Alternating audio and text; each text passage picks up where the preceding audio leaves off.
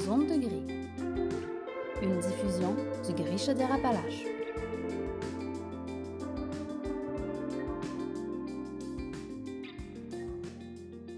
Bienvenue. Cette semaine, euh, on avait envie de parler un peu plus euh, du rôle des parents, du rôle des enfants. C'est la rentrée scolaire, donc euh, on s'est dit pourquoi ne pas parler un peu plus euh, de la réalité des enfants trans? Et on s'est dit que le meilleur organisme pour nous en parler, en fait, ce serait Enfants Transgenres Canada. On a pris contact avec Antoine. Donc bonjour Antoine. Bonjour. Dis-moi, est-ce que tu voudrais te présenter un peu plus, puis nous dire euh, qu'est-ce que Enfants transgenres et les services que vous offrez? Oui, donc je m'appelle Antoine Baudouin-Gentès, j'utilise le pronom il et je suis le directeur des opérations et du développement à l'organisme.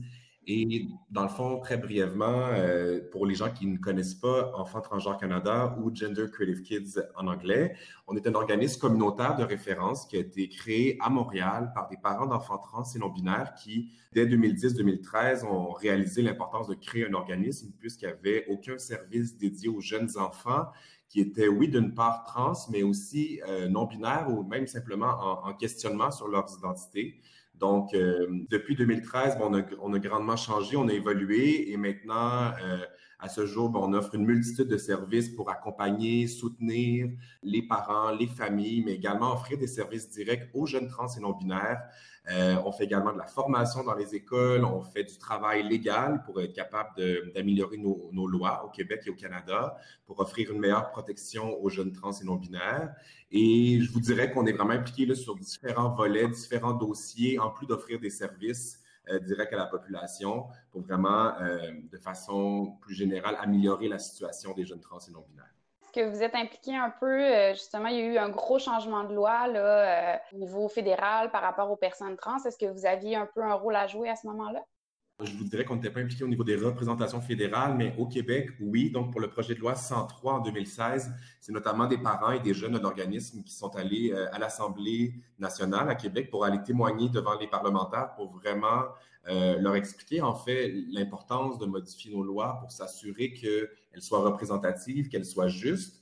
Puis, euh, c'est notamment donc grâce à nous que le projet de loi 103 est adopté en 2016 euh, au Québec grâce à nos représentations. Et d'ailleurs, l'hiver dernier, à l'hiver 2019, on était aussi euh, impliqué dans la poursuite qui a été lancée par le Centre de lutte contre l'oppression des genres en collaboration aussi avec la Coalition des familles LGBT où on a, dans le fond, poursuivi le gouvernement du Québec pour demander d'amender le Code civil euh, au niveau d'une quinzaine d'articles qui sont considérés discriminatoires pour les populations trans et non-binaires.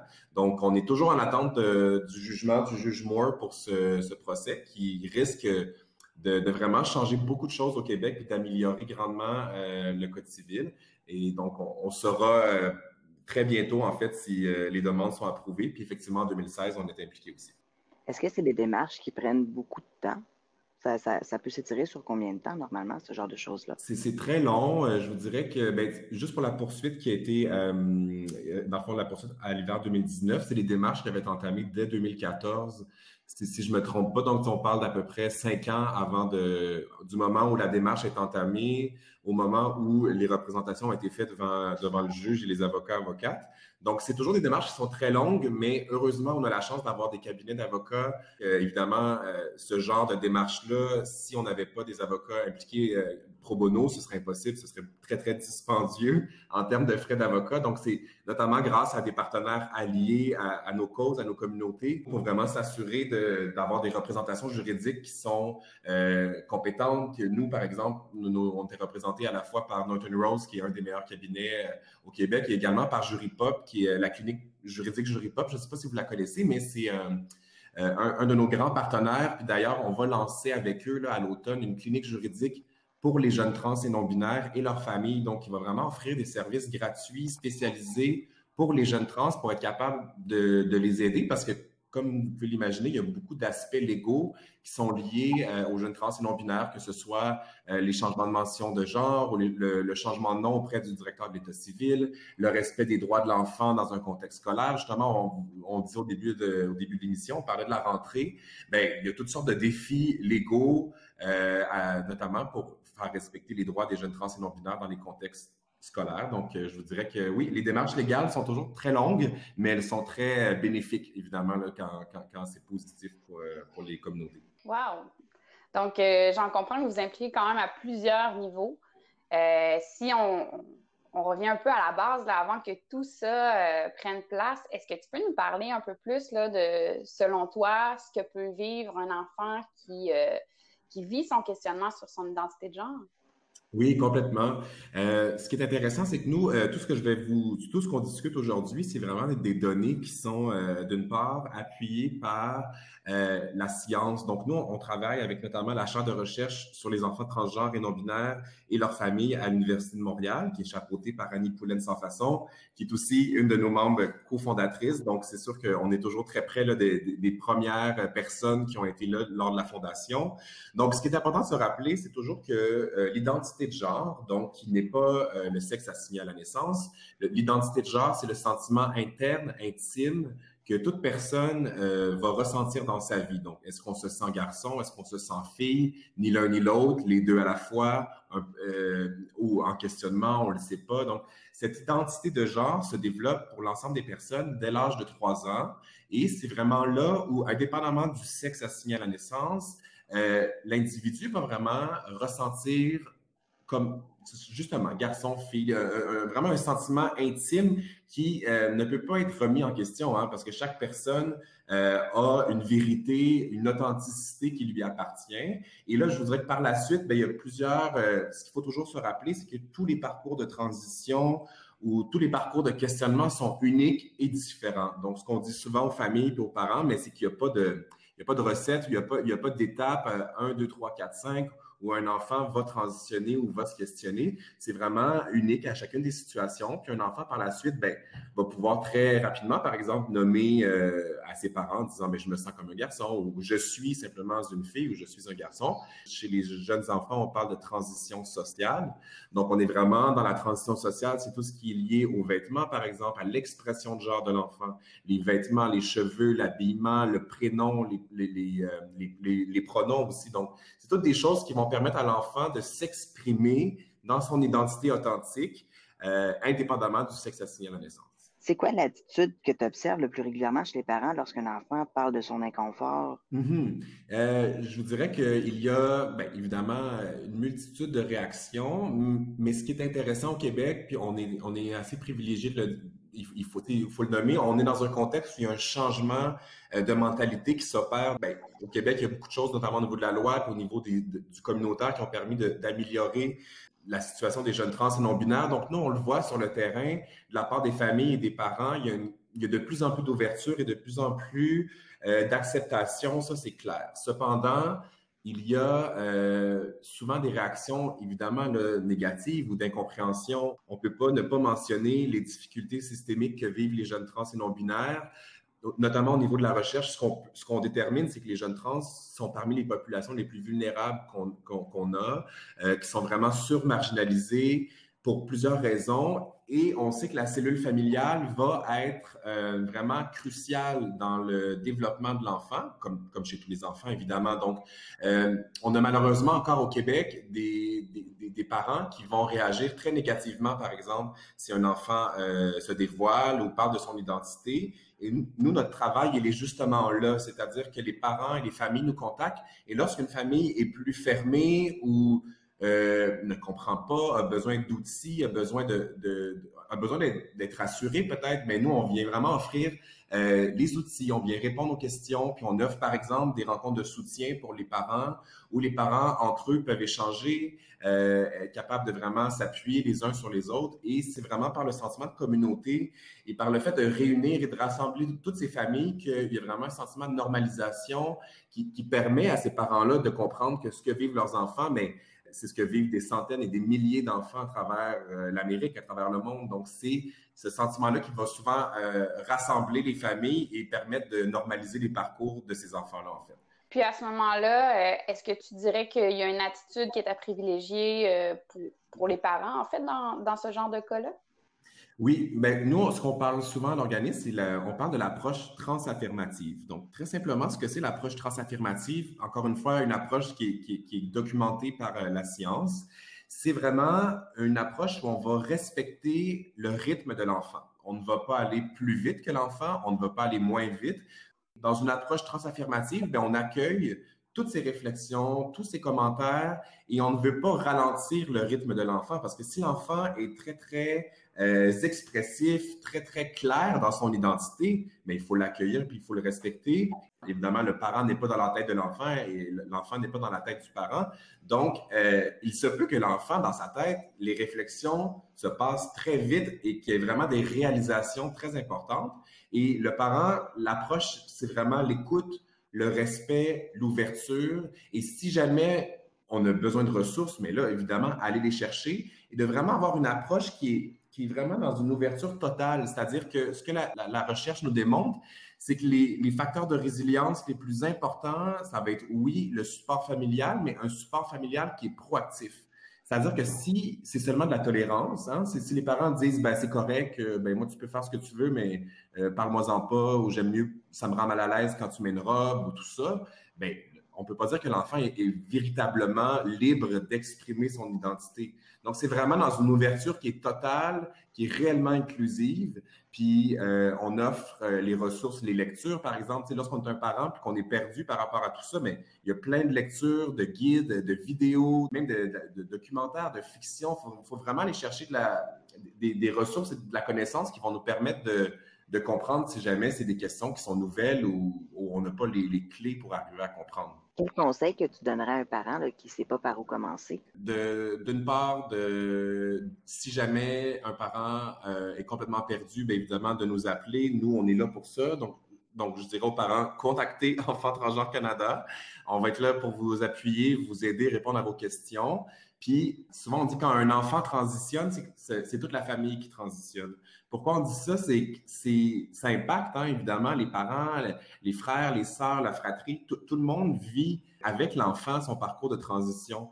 Donc, il ne faut pas hésiter en tant que parent, si on se sent euh, perdu, si on sent qu'on ne comprend pas, qu'on a peur, mais il faut aller chercher de l'aide pour soi aussi. Hein. Ça se peut qu'en tant que parent, on ait besoin de parler, qu'on ait besoin de, vraiment ventiler sur des choses qu'on vit. Donc, ne pas hésiter, si jamais en tant que parent, on a besoin d'aide, d'aller chercher pour soi aussi l'aide nécessaire dans le fond. Est-ce qu'il y a de la recherche qui ont démontré les, les, enjeux parentaux qui sont un peu mis à l'épreuve ou des choses comme ça? Par exemple, est-ce qu'un parent euh, aurait peur, par exemple, du jugement de ses pères ou des choses comme ça? Est-ce qu'il y a des données pour mieux expliquer les réactions? Ben, d'une part, euh, les réactions, il y a plusieurs raisons qui expliquent ça. évidemment, on vit dans une société où la transphobie est présente et omniprésente. Donc, évidemment que quand un parent, disons, là, hétérosexuel et cisgenre et qu'on n'a jamais eu accès à, ces communautés-là, on n'a jamais euh, eu de contact, ben, c'est des, réalités qui sont complètement nouvelles, complètement différentes souvent. Je suis capable de vous dire, par exemple, on sait ce que font certains parents qui est négatif pour des enfants. On sait que si un parent ne respecte pas les pronoms de son enfant systématiquement, par exemple, donc si un enfant dit moi je préfère qu'on utilise le pronom féminin que le parent systématiquement utilise un pronom masculin, ben ça crée beaucoup de détresse et, euh, l'enfant va vivre probablement des moments très difficiles. Donc on est face à des situations tellement complexes que je ne peux pas vous dire précisément, des, il, y a plusieurs exemples, mais ce qu'il faut noter, je pense, c'est qu'il y a réellement un changement de mentalité de la part de beaucoup de parents et que ceux qui sont, je vous dirais, euh, réfractaires ou ceux qui continuent à avoir une approche euh, négative, ce genre de comportement-là est de moins en moins accepté dans notre société. Donc, c'est vraiment, euh, il faut espérer que ces parents-là qui, s'opposent à l'identité de leurs enfants ben, il faut espérer qu'ils vont être capables de s'ouvrir et de, se, concentrer sur le bien-être de l'enfant. Parce que normalement, lorsqu'on est un parent, ce qu'on veut, c'est le, le, mieux pour son enfant. Hein. Tous les parents veulent que leurs enfants soient heureux, bien, épanouis, en santé. Ben, pour un jeune trans ou non-binaire soit en santé, il se doit d'avoir accès à plein de choses dont il a besoin. Donc, c'est vraiment, si on veut que nos enfants soient bien, soient épanouis, il faut respecter euh, à 100% leurs désirs et leurs besoins. Mm-hmm. Moi, je me demandais, est-ce que des fois ça arrive que tu as des jeunes adolescents que finalement ils réalisent leur identité de genre ou ils se questionnent euh, de façon beaucoup plus précise qu'en que en bas âge? Oui, tout à fait. C'est sûr qu'il y a plusieurs facteurs qui vont influencer le sentiment qu'on ressent par rapport à qui on est. Je vais vous donner un exemple. C'est sûr que si on est dans un milieu, disons, euh, la maison est, disons, très transphobe, très homophobe, de droite, je sais pas trop, là, je vous fais une espèce de, caricature, mais c'est sûr que cet enfant-là n'aura pas les clés pour accéder à, son expression, dans le sens que la répression va être très, très forte et va probablement l'empêcher d'exprimer son identité. Donc, peut-être que ces révélations ou son, son coming out, disons, va se faire plus à l'adolescence ou à l'âge adulte. Et il n'y a pas de mauvais âge hein, pour, savoir qui on est. C'est-à-dire que toute notre vie, c'est un peu ça notre quête, notre quête intérieure, hein, comprendre qui on est vraiment au fond de nous. Je pense que c'est une question que tous les humains se posent, qui je suis véritablement indépendamment de mes organes génitaux? Qu'est-ce que ça veut dire être garçon? Qu'est-ce que ça veut dire être fille, être femme? Ben, chaque personne a une réponse qui est différente, puis c'est une réponse qui est complexe. Hein. Ça, va au-delà des organes génitaux, au-delà de l'apparence physique. Euh, donc, oui, il y a des jeunes euh, qui, à l'adolescence, vont se révéler, d'autres à l'âge adulte et d'autres en tant que grands-parents. Donc, tu sais, il y, a des coming qui se font à tout âge, puis euh, ça va dépendre de plusieurs facteurs. Les gens que je connais personnellement qui se sont révélés plus tard, euh, c'était souvent parce qu'ils n'avaient jamais été exposés à la réalité euh, des personnes trans ou des personnes non binaires. Sûrement qu'en en parlant de plus en plus aussi, puis en changeant certaines lois, bon, tout ça va amener encore plus de visibilité aussi à la communauté. Donc, je ne sais pas si vous savez s'il y a certains impacts au niveau, bon, de la fierté ou encore euh, de certains événements euh, en lien justement avec la diversité qui sont annulés cette année qui pourraient avoir un impact sur euh, justement ces jeunes-là?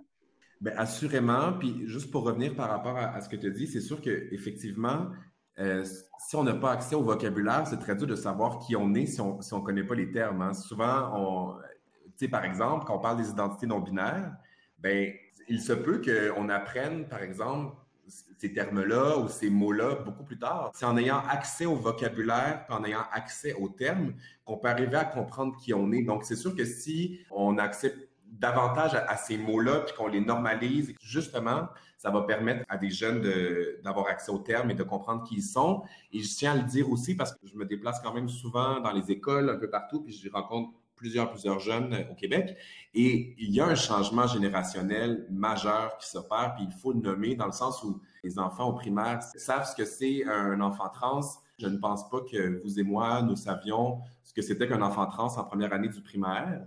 Il y a de plus en plus euh, de, jeunes qui connaissent le vocabulaire, ce qui permet vraiment de justement faciliter la reconnaissance de soi. Puis c'est sûr que la pandémie de COVID-19 a été euh, dévastatrice pour l'ensemble des populations, mais plus spécifiquement, comme toutes les populations marginalisées, de façon plus large, les personnes trans et non-binaires ont été vraiment euh, impactées de façon disproportionnée avec la crise de la pandémie. Donc, c'est sûr que nous, là, tranquillement, on, reprend, on, a, fait un premier pique-nique avec les familles il y a quelques jours. on va reprendre tranquillement les rencontres en personne avec les mesures de sécurité.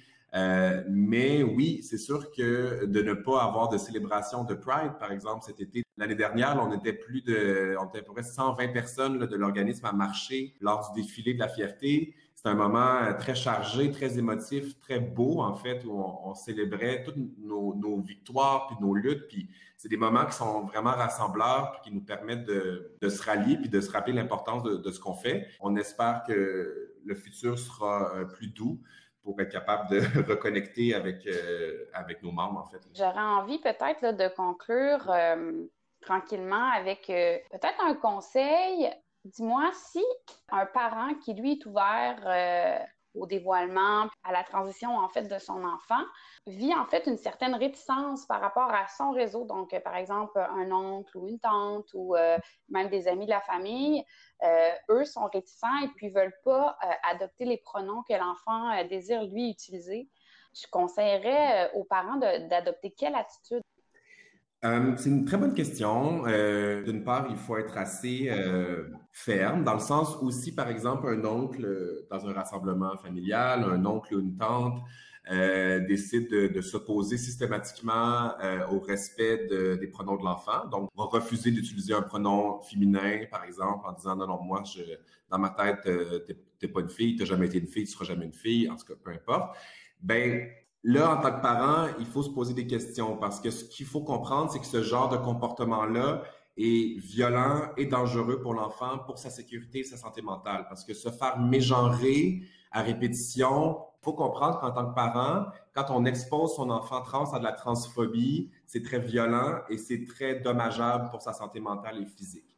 Donc, malheureusement, et ça c'est très triste de le dire, euh, quand des membres de la famille sont transphobes, parce que ce qu'il faut dire, c'est que de mégenrer une personne volontairement, c'est de la transphobie. La personne qui fait ça est transphobe. Il faut nommer les choses telles qu'elles sont. Donc, en tant que parent, on a la responsabilité de protéger son enfant. Et moi, je connais malheureusement beaucoup de parents à l'organisme qui ont dû se, se bloquer de certaines personnes dans leur famille qui avaient des comportements transphobes et violents vers leurs enfants et qui ont dû dire, ben, malheureusement, on ne pourra pas retourner chez toi tant que tu ne pourras pas respecter qui est mon enfant. On parle de respect, donc euh, c'est triste à dire, mais euh, d'imposer ça à un enfant serait beaucoup plus dommageable que, l'inverse. Après ça, moi, je crois beaucoup à l'éducation. Hein. Donc, si quelqu'un est fermé, si quelqu'un comprend pas, ça veut pas dire qu'il faut jeter la serviette euh, en deux secondes. Ça veut dire qu'il faut peut-être tenter de l'éduquer, de le sensibiliser, sauf que certaines personnes euh, sont vraiment parfois très fermées et refusent systématiquement d'apprendre. Donc là, moi, dans ces moments-là, je dis, ben là, si la personne s'oppose, ben là, la personne a un travail à faire, un travail de réflexion important à faire. Donc, les parents, leur priorité, ben, c'est de protéger l'enfant, comme dans toute situation dangereuse ou violente. Chaque personne réagit différemment, hein, dans le sens où, tu sais, parfois, il y a des gens qui, de qui on est proche, par exemple, la famille, puis qu'on va faire certains compromis en disant, ben, cette personne-là, euh, elle me respecte pas dans mon identité, mais je suis capable de, disons, plier, de, faire quand même, d'être proche de cette personne-là. Mais c'est sûr que sur le terrain, puis nous, ce qu'on voit beaucoup, ben, on peut pas imaginer ce que c'est la violence de se faire mégenrer perpétuellement. C'est extrêmement invalidant, c'est extrêmement fâchant, c'est extrêmement difficile à, passer au travers. C'est pas un simple commentaire sur le j'aime pas tes cheveux, j'aime pas ta robe. C'est c'est ne pas reconnaître l'identité fondamentale de la personne. Et c'est un peu notre base, hein, c'est qui on est. Donc, quand la personne en avant de nous dit je ne reconnais pas qui tu es, je, je, ne pense pas que c'est vrai, c'est extrêmement difficile à recevoir. Donc, c'est vraiment là où les parents, nous, on les sensibilise à l'importance de d'être un peu le, le porte-parole de son enfant. Hein, parce que si un enfant à 5-6 ans ben, ça se peut que ce soit difficile de confronter un adulte de 30-40 ans. Donc, le parent se doit de, de défendre son enfant et d'être vraiment son porte-parole au quotidien. Donc, nous, les parents d'organisme, moi, je dis souvent, c'est des guerriers guerrières parce que c'est des gens qui vont lutter à tous les jours pour le respect de leurs enfants, qui vont appeler à l'école, qui vont, qui vont devoir naviguer dans un système de santé qui est, qui est déficient, qui n'est pas adapté aux réalités des jeunes trans. Donc, c'est des parents qui, à chaque jour, se lèvent et se battent pour leurs enfants. Et c'est ça qui fait la différence. Donc, c'est oui, ça prend beaucoup de, travail et beaucoup de force, mais c'est ce qui va permettre à l'enfant de vraiment s'épanouir au maximum. Est-ce que, justement, ce qu'on parlait en début d'émission, euh, de toutes les, démarches légales que vous faites euh, actuellement auprès du gouvernement vont pouvoir justement faciliter puis donner des outils aux parents pour pouvoir accompagner leur enfant? Oui, ben, comme nous avons, on effectivement les démarches légales, mais aussi on travaille euh, beaucoup avec les écoles. Nous, on va, on va lancer à l'automne un, guide pédagogique pour les écoles primaires, euh, donc justement pour aller offrir des, euh, vraiment des outils concrets aux enseignants enseignantes. On va aussi offrir des formations pour la lutte à la transphobie dans les écoles en ligne. Donc, oui, il y a vraiment différents dossiers sur lesquels on travaille, mais notamment le volet légal qui est qui, est vraiment souvent là, à l'avant-plan. Mais euh, ça fait partie, c'est ça, de tous les projets qui, se mettent en place euh, à l'organisme. On va lancer bientôt un projet d'accessoires d'affirmation de genre euh, pour être capable de vraiment, encore une fois, offrir simplement ce que les enfants ont besoin pour être capable d'être bien dans leur corps et dans leur tête. Merci beaucoup, Antoine. Puis, je, moi, je, suis super optimiste parce que je vois justement un peu les projets qui s'en viennent, que tu nous parles. Puis, je vois aussi, surtout du côté des écoles, depuis les dernières années, une belle ouverture puis une volonté de s'adapter puis d'être de plus en plus inclusif, autant des orientations sexuelles, mais aussi beaucoup de la diversité de genre. On a de plus en plus de questions là, qui nous viennent de professeurs et d'intervenants scolaires. Donc, euh, je pense qu'on peut regarder vers l'avenir avec, euh, avec optimisme, puis euh, ça fait chaud au cœur. Puis, je te remercie énormément du temps que tu as pris avec nous là, pour pouvoir nous aider à en savoir un peu plus, puis comprendre un peu plus la réalité des, des jeunes et des parents. Bien, merci à vous pour l'invitation, puis on se tient au courant respectivement de nos projets pour les prochains mois. Tout à fait. Merci beaucoup. Vous écoutiez Zone de Gris, une diffusion du Gris Chaudière-Appalaches.